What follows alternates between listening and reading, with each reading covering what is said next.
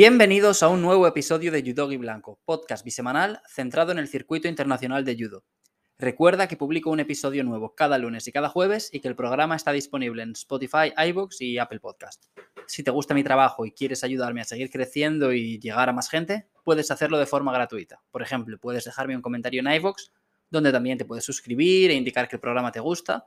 Y si me escuchas en Apple Podcast o Spotify, puedes calificar el programa con entre 1 y 5 estrellas. Además, en Spotify también puedes votar en las encuestas que planteo. El jueves pasado, por ejemplo, pregunté cuál era la categoría que más os apetecía ver de todas las que analicé en esa primera parte de la previa del Campeonato del Mundo y la verdad es que no hubo una ganadora clara. Parece que a cada uno le interesa una categoría distinta. Creo que la que más votos sacó fue menos de 48, pero fue una, una votación bastante reñida. Hoy, lunes 3 de octubre, publico el episodio número 45, son muchos ya, Seguimos con la previa para el Campeonato del Mundo Senior, que empieza ya esta misma semana. El miércoles es el sorteo y el jueves se disputa el menos de 48 y el menos de 60 kilos. La semana pasada analicé siete categorías y hoy voy a hablar de las siete restantes. Recordemos que dentro de cada una de estas categorías voy a hacer un repaso general de lo que me parece interesante y además voy a mojarme un poquito lanzando o intentando pronosticar las que para mí serían una certeza, una sorpresa y una decepción. Por si no has escuchado el programa anterior o por si lo has escuchado y no te acuerdas, repasamos. Certeza sería un cabeza de serie al que veo en la lucha por las medallas, es decir, en el bloque final, mm, finalizando quinto o ganando alguna medalla. Una sorpresa es un judoka que sin partir como cabeza de serie calca el mismo resultado, es decir, está en esa pelea por las medallas, es decir, gana oro, plata, bronce o queda quinto. Y la decepción sería un cabeza de serie que no va a estar en la lucha por las medallas, es decir, queda de séptimo para abajo. Es un poco trampa porque realmente hay ocho cabezas de serie y solo hay seis judokas en los en, en el bloque final peleando por las medallas, pero claro, realmente yo creo que todos los cabezas de serie van con la con la aspiración de, meterse ahí, ¿no? En, esa, en ese bloque final. Así que podemos considerar que es más o menos justo el término de decepción. Aunque, bueno, ya solo está en el campeonato del mundo, etcétera, etcétera, etcétera, es muy importante y muy meritorio, pero vaya, se entiende a lo que, a lo que me refiero. Bueno, retomamos la previa y vamos a empezar hoy con el menos de 81 kilos. Tenemos en el momento en que grabo esto, que es el día anterior a al día en el que lo publico, es decir, domingo 2 de octubre, 46 competidores eh, seleccionados para este menos de 81 kilos. Y si nos fijamos en el top 10 del mundo, vemos que hay pleno. Están todos. Tato Grigalasvili, Matías Kase, Albayrak, Schmidt, Boltaboev, Said Molay, Sami Shuchi, Frank David, Borchasvili y François Gauthier Gopo. Nunca sé pronunciar el nombre del canadiense, espero que caiga ya y deje de, de tener que hacer referencia a él en estos cabezas de serie y puestos altos, vaya. Es interesante porque si Kase y Chuchi pasan todas sus rondas hasta cuartos, veríamos a los dos judokas belgas enfrentarse y esto sería muy importante de cara a la clasificación para los próximos Juegos. En Tokio estuvo Kase, ganó una medalla de bronce y en principio parte como el favorito para repetir, pero Chuchi es otro judoka de mucho nivel y es en competiciones como este Campeonato del Mundo donde va a decidirse la cosa. Es otra categoría durísima. Aparte de este top 10, tenemos a Sagimuki, que ha sido campeón del mundo. Tenemos a John Wan Lee, la, joven promesa de la República de Corea, que ya ha ganado dos Grand Slam este año. Tenemos al campeón olímpico Nagase, tenemos a otro japonés que es Fujiwara, tenemos a Dominic Resel, Tatalasvili, Espósito, tenemos a Bekov, el de Tayikistán, que ha subido de menos de 73 a menos de 81. O sea, es una listaza para una categoría que vuelve a ser muy difícil de pronosticar nuestro único representante es Alfonso Urquiza, llega como número 31 del mundo. Es una categoría muy dura, como digo, pero yo pienso que él va a tener opciones de dar la sorpresa. La Real Federación Española de Judo y Deportes Asociados publicó en su Instagram, no sé si en alguna otra red social también, pero yo lo vi en Instagram, un vídeo en el que presentaban al equipo que va a competir en este campeonato del mundo. Y Urquiza dijo que iba a conseguir una medalla, o sea, se le veía muy convencido. Y desde luego esa actitud le va a ayudar. No lo tiene fácil, honestamente, pero en el europeo acabó séptimo, ahí se cargó a Sagimuki, puso contra las cuerdas a Casi, o sea, le planteó muy bien la pelea. Así que yo creo que si tiene el día, pues sí que podemos verle en un puesto similar al del europeo. Conseguir una medalla sería, bueno, una alegría mayúscula y, y una sorpresa si vemos la lista, pero de verdad pienso que puede andar cerca. En esta categoría vuelve a haber nombres muy fuertes fuera de los cabezas de serie, pero creo que si cogemos a los cuatro o cinco grandes favoritos, por lo menos tres sí que están muy arriba en el ranking del mundo. Imagino que todos consideramos que Kase, Grigalasvili y Molay son favoritos a estar en esa ronda final, también Nagase, y luego yo la verdad es que no sé a quién más metería. Respecto a las certezas, pues mi nombre es Tato Grigalasvili, número uno del mundo. Este año he estado en cuatro competiciones, bronce en el Grand Prix de Zagreb, plata en los Grand Slam de París y Tbilisi y oro en el Campeonato de Europa. Consiguió una medalla de plata en el Mundial del año pasado, perdió la final con Kase. Perdió también la pelea por el bronce en los Juegos de Tokio con el mismo rival, el belga Matías Kase, pero pudo vengarse de él en la final del Campeonato Europeo de este año. Y llega a este Mundial como número uno del mundo, y para muchos como el gran favorito al oro. Para mí no, mm, pero yo creo que es que aquí no hay un gran favorito al oro, no por otra cosa. O sea, creo que es favorito a las medallas, pero yo no, no me atrevo a, a decir quién es el favorito al oro. Eso lo diré en el programa del jueves cuando vea los, los, bueno, el cuadrante ya definido tras el sorteo de emparejamientos. Y mi posible decepción es el turco Albayrak, al que este año hemos visto picos muy altos y otros más bajos. Y bueno, digo turco porque él representa a Turquía, pero él en realidad nació en Kazajistán y hasta 2018, si no recuerdo mal, competía representando a Grecia y con otro nombre, eh, Román o Roman Mostopoulos. En los Juegos de Río, por ejemplo, él participó con este nombre y representando a Grecia. Entonces yo digo el turco porque decir todo el rato el representante de Turquía pues se me hace, se me hace pesado y no muy ligero para, el programa. Me pasa lo mismo con otro representante de Turquía, eh, Frank, que creo que es esloveno. Pasa lo mismo con las hermanas de Gucci, que representan a Canadá pero nacieron en Japón, por lo menos Krista. Me pasa lo mismo con Ashley González, creo que en algún programa me he referido a él como el rumano, pero la verdad es que no tiene un nombre rumano y de hecho él es cubano y ha, competido representando a, Cuba. Pero bueno, nada, eh, hecha esta aclaración, pues volvemos al Bayrak. Él ha ganado los Juegos de la, Solidaridad, Islámica y los Juegos del Mediterráneo. Fue segundo en los Grand Slam de Antalya y Tel Aviv, quinto en el Grand Slam de Hungría y en el Europeo y en el Grand Slam de París perdió pronto en su primera pelea. Creo que puede ser la decepción porque pienso que hay muchos judokas fuera de los cabezas de serie que pueden causarle problemas. Tenemos a Nagase, que le derrotó en su primera pelea de los Juegos, donde Alba Irak también llegaba como uno de los cabezas de serie. Tenemos a Antonio Espósito, que este año ya le ha ganado dos veces y con el que tiene un historial de 4-0 en contra y sinceramente yo creo que a varios más. Además, en caso de que Alba Irak tenga un buen sorteo o tenga un muy buen día y consiga llegar a cuartos de final, mm, ahí se enfrentaría a Said Molay, que es uno de los grandes favoritos. Y si perdiera este combate, que yo creo que en principio pues, sería complicado para Albayrak ganar, pues iría a la repesca contra el perdedor del Samichuchi versus Matías Kase. Así que pienso que no, no lo tiene nada fácil. Recordad, estos pronósticos siempre los hago partiendo de la base de que los cabezas de serie llegan a cuartos. O sea, el jueves que ya conoceremos los emparejamientos, como digo, pues publicaré un programa en el que me mojaré del todo y sí que intentaré adivinar a, a todos los medallistas. Y bueno, como posible sorpresa, pues tengo que quedarme con John Wan Lee. Este año solo le hemos visto dos veces en dos Grand Slam, ha ganado los dos, ha derrotado a Volta Web, que es cabeza de serie, Billy, que es el número uno del mundo, David, que es cabeza de serie, Billy, que también está en el top 10 mundial. No sé, eh, también ganó el vigente campeón olímpico, Nagase, hay poco más que decir, creo que podría ganar a cualquiera, a Billy además le ganó peleando en Georgia, así que no creo que sea un judoka al que la presión vaya a afectar demasiado. Así que bueno, eh, lo dicho, él es mi apuesta. Menos de 70 kilos, tenemos 45 competidoras y 8 de las judokas del top 10 del mundo. Mm, tenemos a Barbara Matic, Van Dyke, Gagie, Butkereit, mm, Pinto, Portela, mm, Petersen Poland y Aisonoda que son las 1, 2, 4, 5, 7, 8, 9 y 10 respectivamente.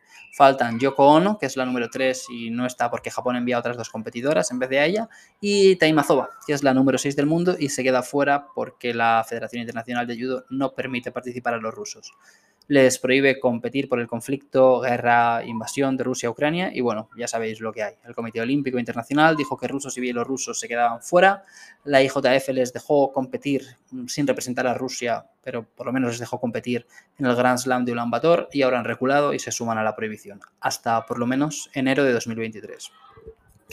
A nosotros, España, nos representará Isonoda, que nos ha dejado muy buen sabor de boca en categoría junior este año, ganando el Campeonato de Europa y el del Mundo, y a quien cada vez se le ve más asentada como senior. Para mí no es tan favorita a la medalla como Julia, Fran o Nico, pero creo que es otra de las españolas que tiene grandes opciones de pelear por estar cerca del podio o, sobre él. Tendría un cruce complicado en cuartos con la número uno y vigente campeona del mundo Bárbara Matic, con quien ya perdió no hace mucho en el Grand Prix de Zagreb, pero creo que es una rival vencible y que en caso de caer a repesca, donde iría contra Pinotto Butkereit, probablemente esta última, pues también tendría opciones de ganar. Antes hablábamos de Casey y Chuchi, pues aquí tenemos otro duelo de compatriotas, esta vez francesas, Gahier y Pinot. Ellas no se cruzarían hasta una hipotética final, pero desde luego molaría mucho ver esa pelea porque los próximos juegos son en París, así que ya hay una plaza asegurada para Francia en cada categoría, pero ellas tienen que demostrar ser las mejores o las más adecuadas para representar a su país. En Tokio estuvo Pinot, que fue campeona en el eh, evento por equipos, pero no tuvo su día a nivel individual. Y yo no tengo nada claro quién será la seleccionada para las próximas Olimpiadas. Ya hablé de su caso hace unos 20 programas, en una serie de episodios en los que analizaba parejas o tríos de compatriotas que peleaban por una plaza olímpica. Creo que ahí me mojé y di a Pinot como ligeramente favorita, simplemente porque ya había estado en los Juegos pasados, pero de verdad que no lo tengo, no lo tengo nada claro. Otro punto de interés de este menos de 70 kilos son las representantes de Japón. Curiosamente, tanto Francia como Japón, que son los dos países más fuertes del mundo en chicas, han elegido doblar esta categoría pero hay una diferencia. O sea, Francia manda a dos judokas súper consolidadas, mientras que Japón está intentando encontrar a su nueva gran representante, a su nueva cara visible. Ellos han seleccionado a, a Tanaka, que es la ganadora del campeonato nacional, y a Nizo porque según explicó la seleccionadora del equipo femenino nipón, Katsuyuki Masuchi, pues tras el retiro de la vigente campeona olímpica Chizuru Arai, Japón carece de una base de competidoras muy sólida de cara a los Juegos de París, en este menos de 70 kilos, y quieren fortalecerla, enviando a dos judokas a pelear, coger experiencia, etc. Las dos debutarán en un campeonato del mundo. Tendremos a Tanaka, como digo, que fue campeona del campeonato de Asia en 2019, pero que no ha tenido demasiado éxito a nivel de Grand Slam, sobre todo si consideramos que es japonesa. Siete participaciones, solo un oro, el de este año en Tel Aviv, aunque también ha sacado una plata y dos bronces. Y también tendremos a Nizoe, que también fue campeona de Asia en 2018 y que cuenta con más experiencia. Mm, tiene un oro en Masters, dos en Grand Prix, tres en Grand Slam. Tienen la misma edad, 26 años, pero Nizoe parece más asentada y más fiable, pese a que Tanaka sea la vigente campeona de Japón. Mi certeza para esta categoría es la neerlandesa Van Dijk, número 3 del mundo, eh, perdón, tercera en el Mundial del año pasado, también en los Juegos, Mm, vigente campeona de Europa y que además pues, tendría un cruce bastante asequible en cuartos con la británica Petersen Pollard. Mi sorpresa sería la austríaca Poleres, que este año no ha estado muy bien. O un séptimo puesto en Grand Slam, otro quinto puesto en Grand Slam, creo que otro quinto en el europeo, pero bueno, al fin y al cabo ella también sacó un bronce como Van Dyke en el Mundial del año pasado y además es la vigente subcampeona olímpica. Y yo creo que se vendrá arriba al competir en otra gran cita. Además, pese a que este no ha sido su año, pues en su competición más reciente, que fue el Open de Overward, consiguió ganar. Así que por lo menos va a llegar con esas, esas buenas sensaciones de esa última, esa última compa en la que estuvo.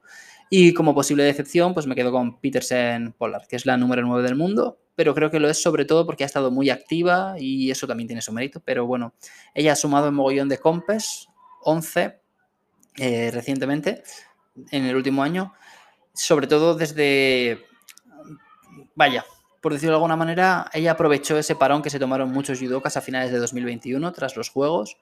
Allí ella consiguió sumar un oro en un Open, una plata en Grand Prix y dos bronces y un quinto puesto en Grand Slam pero creo que realmente hay muchas judocas o, varias que están por detrás de ella en el ranking, pero que podrían derrotarla sin demasiadas complicaciones. Además, mm, se cruzaría en cuartos con Van Dyke, que es una de mis favoritas para esa medalla de oro, por lo que sí, o sea, Peterson Pollard sería mi apuesta como la cabeza de serie que no estará en el bloque final. Menos de 90 kilos, la categoría que más alegrías nos ha dado con esos dos campeonatos del mundo de Nico Serzadisvili. Hay 49 competidores, 7 del top 10 mundial, que son Medijev, Bobonov, Silva Morales, Toz, Maisurace, Ustupirillón y Bekauri, que son los números 1, 3, 4, 6, 7, 9 y 10 del mundo, respectivamente. Faltan el 2, que es Beka Gimniasvili, porque Georgia ha convocado a Maisurace y a Bekauri. El 5, que es Sanshiro Murao y no está porque Japón envía a Masiyama. Y el 8, que es Igolnikov y no puede competir porque es ruso y se le prohíbe participar. Es una categoría algo huérfana porque su gran dominador, que es Nico Serazadisvili, ahora compite en menos de 100 kilos y eso es algo que deben celebrar muchos judokas, especialmente Bobonov, que perdió en la final del Campeonato del Mundo el año pasado contra Nico y que aquí va a jugar en casa. De hecho, él es uno de los grandes candidatos a acabar en el podio. A raíz de la ausencia de Nico, parece que España ha encontrado un nuevo representante, que es Tato Mosaklisvili, al que hemos visto en varias compes este año y del que estaremos muy pendientes, aunque lo normal sería que no se metieran a la lucha por las medallas, porque hay mucha gente muy buena que ya está más asentada en la categoría. De hecho, tenemos al campeón olímpico Bekauri, tenemos al subcampeón Tripel, tenemos a los bronces Cristian Toz y Bubonov. El mayor ausente para mí es Bekagim Niasvili, que nunca ha tenido suerte en un campeonato del mundo senior. Ganó el campeonato del mundo junior, sacó un bronce en otro mundial junior, pero a nivel senior nunca ha conseguido una medalla. Y aquí se queda fuera, porque pese a ser el número 2 del mundo, Georgia tiene mucha gente ahí y han apostado por el campeón olímpico Bekaure, Bekauri y por Maisurace, que es el campeón de Europa.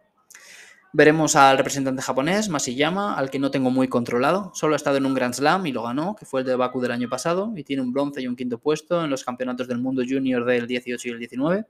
A nivel senior fue campeón de Asia en 2019, pero no se ha prodigado mucho más. Obviamente no intimida tanto como algunos de sus compañeros. O sea, en menos de 60 está Takato, que ha sido campeón del mundo tres veces y es campeón olímpico.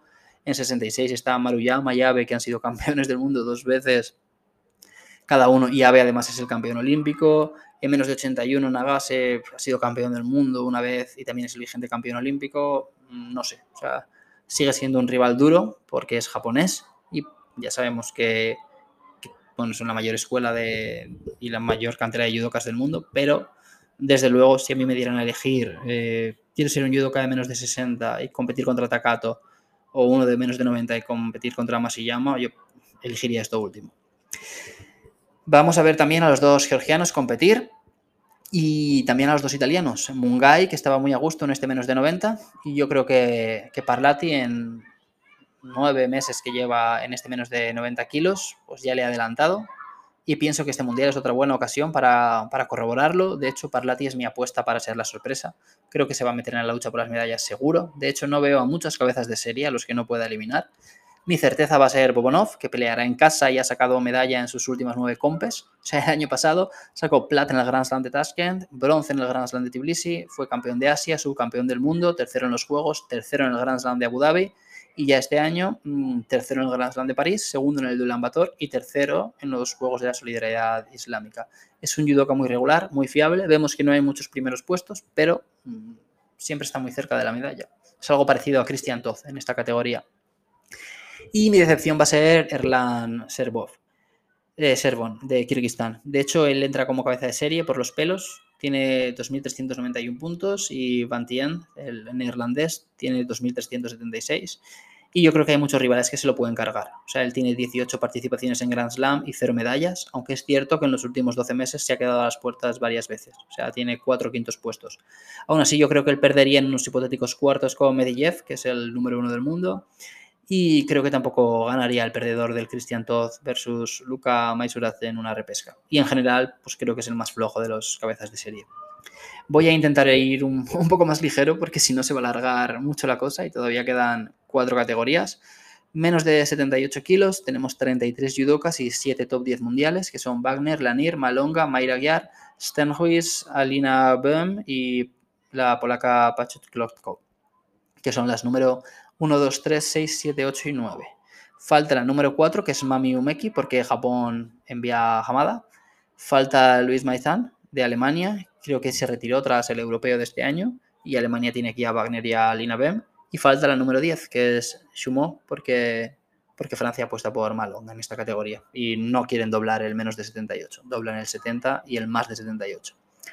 No hay españolas en esta categoría, pero sí que tenemos varios duelos de, compatriotas que pueden ser interesantes. Tenemos a Powell y Reed de Reino Unido, tenemos a Lee Yejun de Corea, Ausma y Stenhuis de Países Bajos y sobre todo Wagner y Bem em, de Alemania. La primera es la vigente campeona del mundo, la segunda es la vigente campeona de Europa. Wagner parte con ventaja, es una judoka súper consolidada y sobre todo muy ganadora, pero mola que haya aparecido otra judoka ahora que se va Malzahn para seguir metiéndole presión. Las dos tienen un cuadrante complicado. O sea, en caso de llegar a cuartos, Wagner se mediría a la japonesa Hamada, que es quien ya la eliminó en las semis de los Juegos, y Bem se enfrentaría a Malonga, que fue plata en los Juegos de Tokio y campeona del mundo en 2019. Y bueno, ya todos sabemos quién es. Aunque es cierto que este año Malonga no ha estado tan bien como acostumbra. Creo que fue tercera en el Grand Slam de París y en el Europeo. Em, creo que no llegó a sacar medalla en Antalya, me suena que quedó quinta y estuvo en otro Grand Slam a principio de año, que debe de ser el de Tel Aviv, porque no hubo otro. aparte de París y Antalya. Sí, sí, fue el de Tel Aviv. Y creo que, hay que cayó en primera ronda incluso. O sea, habrá, que tal, habrá que ver qué tal lo hace aquí. Mi certeza en esta categoría es la israelí Lanir, de la que hablé hace tres o cuatro programas. Creo que llega en buena forma, tres platas en sus tres últimas compes y con un cruce a priori más sencillo en cuartos, que sería la polaca Pachut Klotko. Mi decepción, de hecho, es, es la polaca, porque creo que mm, aparte de, de, perder con Lanir en cuartos, pues también perdería luego con la, con la que perdiera del Malonga versus Bem en, en una hipotética repesca. Y mi sorpresa, mi posible sorpresa, es la italiana Alice Bellandi, que lleva poquito en la categoría, pero que ya ha conseguido resultados mucho mejores de los que consiguió en menos de 70 kilos. Este año ha sido plata en el Grand Prix de Portugal, bronce en el Grand Slam de Tel Aviv, otro bronce en el Campeonato de Europa y oro en el Grand Slam de Hungría, donde derrotó a Hamada en cuartos de final, a la campeona olímpica. Saltamos a menos de 100 kilos, que es la última categoría en la que participa un español. Todos le conocemos, Nikos Razadisvili hay 41 competidores y 8 de los top 10 del mundo, que son Fonseca, Correll, Sadiel Najas, Peter Palchik, Sulamanitze, Nikiforov, Li Parteliani y Kentaro Ida, que son los números 1, 2, 4, 5, 6, 8, 9 y 10 en el ranking mundial. Se quedan fuera el 3, Adamian, única y exclusivamente porque es ruso, y Sane Blitze, que es el 7 y no competirá porque Georgia envía a Li Parteliani y a Sulamanitze. Es una categoría interesante, en cierto modo abierta, porque no tenemos al campeón olímpico Aaron Wolf, no tenemos al subcampeón Cho, y no tenemos a uno de los bronces, que es Ilyashov. Sí que estará el otro bronce olímpico, Jorge Fonseca, que además es el vigente campeón del mundo, que también fue campeón del mundo en 2019 y que para mí es el gran favorito al oro. Mm, creo que si tiene un cuadrante envenenado, o sea, que tiene un cuadrante envenenado porque se enfrentaría en cuartos al japonés Kentaro Ida, pero sigo pensando que, en esta categoría sí que hay un, un favorito al oro que es él. Más si tenemos en cuenta que Piotr Kuchera no va a participar, que es el rival que le ha derrotado en dos compes este año. O sea, seguro que esta ausencia es un, alivio para Fonseca.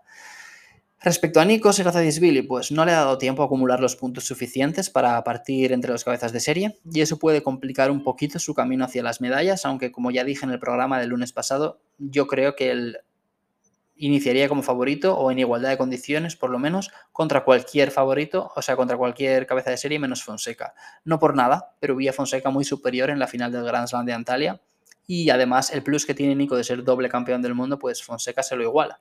Pero vaya que Nico también podría ganarle. De hecho, Nico es mi sorpresa para la categoría. Creo que va, va a estar cerca de las medallas. Mi certeza es Fonseca, obviamente, por todo lo que he explicado.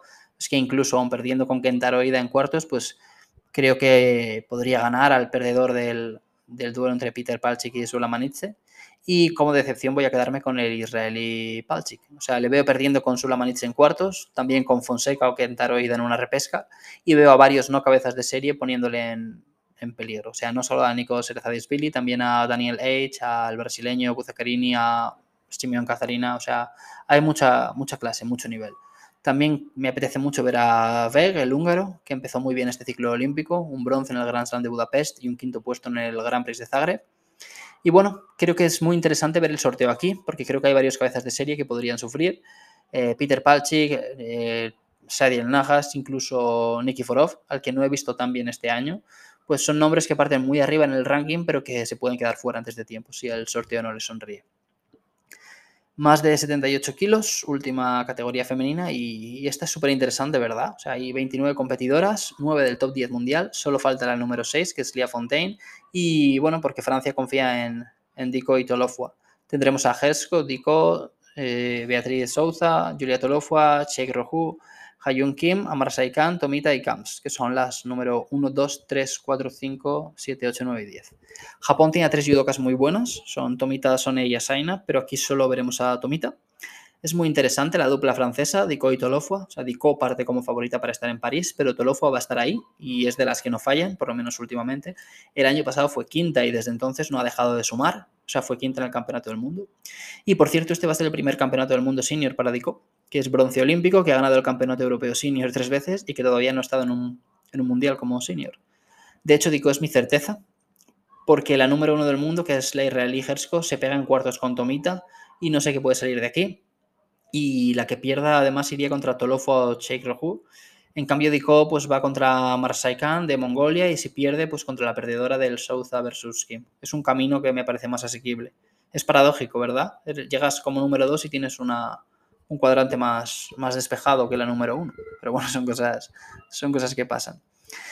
Mi decepción en esta línea es la turecina Sheikh Rehu, por lo que decía antes, o sea, Tolofo en cuartos es un rival muy duro y luego Hersko Tomikta en la repesca pues también es un cuadrante complicado y además creo que podría perder contra varias de las no cabezas de serie como la múltiple medallista olímpica Idalis Ortiz o las chinas Xi Chu o Chin Su.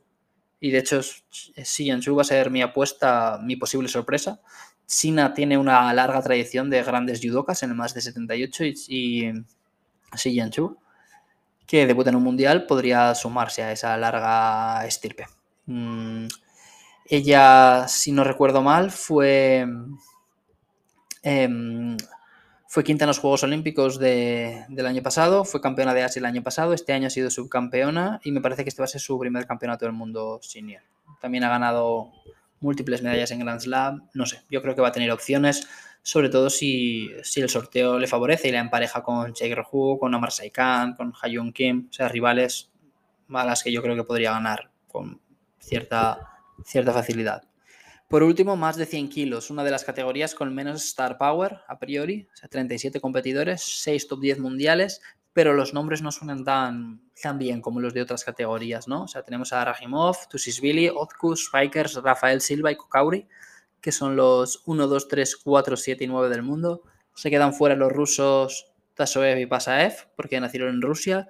Se queda fuera el número 6, Talasvili de Georgia, porque Georgia ya envía a Tusisvili y no dobla esta categoría, dobla el menos de 100 y el menos de 90. Y también se queda fuera el, número 10, que es Kokoro Kageura, vigente campeón del mundo, porque Japón envía a Tatsuru Saito. Y es curioso porque Saito, que no parte como cabeza de serie, es uno de los favoritos, aunque sea su primer campeonato del mundo senior. Él ya estuvo como junior en un mundial, eh, no fue capaz de ganarlo ni de sacar medallas siquiera. Él apenas tiene experiencia en Grand Slam, una participación en la que se proclamó campeón, eso sí, pero bueno, es el representante de Japón y eso siempre impone. De hecho, yo he dicho que no hay mucho star power aquí y creo que casi todo está fuera de los cabezas de serie. aparte de Saito, también está Lucas Kerpalec, que es el el judoka checo, doble campeón del mundo y doble campeón olímpico. Mm, fue campeón del mundo y olímpico en menos de 100 kilos y campeón del mundo y campeón olímpico en más de 100 kilos. Y bueno, Kerpalech no parte como cabeza de serie, igual que Saito tampoco, tampoco Frey, tampoco Roy Meyer, tampoco Joseph Terek, que es el sustituto de Teddy, de Teddy Riner, que ya sabemos que el judoka francés anunció que se bajaba del mundial. Respecto a mi pronóstico, pues mi certeza es Tusisvili de Georgia, es el vigente subcampeón olímpico, campeón del mundo en 2018. Este año ha estado en tres grandes compes y el resultado es casi inmejorable. Oro en Grand Slam de Tel Aviv, oro en el Grand Slam de Antalya y bronce en el Campeonato Europeo. Mi posible decepción es Yakiev Kamo, de Ucrania. Él fue tercero en el Mundial del año pasado y quinto en los Juegos de Tokio, pero este año solo ha ganado una medalla y ha sido en un Open en Riccione. Y bueno, en el resto de compes tiene un quinto puesto y dos séptimos, no está mal, pero pienso que en cuartos él perdería con Rajimov, que es el número uno del mundo. Y creo que también podría perder en repesca contra el perdedor de Spikers versus Rafael Silva. Y bueno, de hecho es que también le veo perdiendo contra varios de los no cabezas de serie que he nombrado antes. Y mi posible sorpresa, pues es el representante de Finlandia, Marty Pumalainen. Es el número 16 del mundo séptimo en el Mundial del año pasado, este año ha sido quinto en el Grand Prix de Portugal, quinto en el Grand Prix de Zagreb y quinto eh, en el Grand Prix de Hungría. También ha sido séptimo en los Grand Slam de París y Ulan Bator. O sea, ha estado muy cerca de la medalla y creo que va a volver a estarlo, aunque no estoy seguro de que pueda conseguirlo. Él tiene un Seiyonage muy, muy potente, lo saca muy rápido, suele sorprender a sus rivales, sobre todo si consideramos la categoría en la que están, y le veo pasando rondas, la verdad. Y nada, con esto voy a acabar el programa de hoy. Al final he, metido el turbo y he aligerado un poquito con las últimas categorías, aprovechando también que no había muchos españoles en las, las categorías de hoy. Mm, muchas gracias por escucharme. Recuerda dejar un comentario en iVoox, votar en la encuesta de Spotify, seguirme en Instagram, arroba blanco. Ya somos más de 3.000 seguidores y nos vemos el jueves que viene, es decir, dentro de tres días, ya con el Campeonato del Mundo en marcha. Yo publicaré un episodio hablando sobre el Campeonato del Mundo por equipos. Eh, que se celebrará cuando acabe el individual y ya conocemos las convocatorias. Y además, pues también analizaré el sorteo de emparejamientos y lanzaré mi pronóstico. Mis cuatro medallistas, igual me animo también con mis dos quintos puestos y mis dos séptimos. Y bueno, ya, ya veremos qué tal sale. Te deseo un feliz inicio de semana y me despido ya. Chao.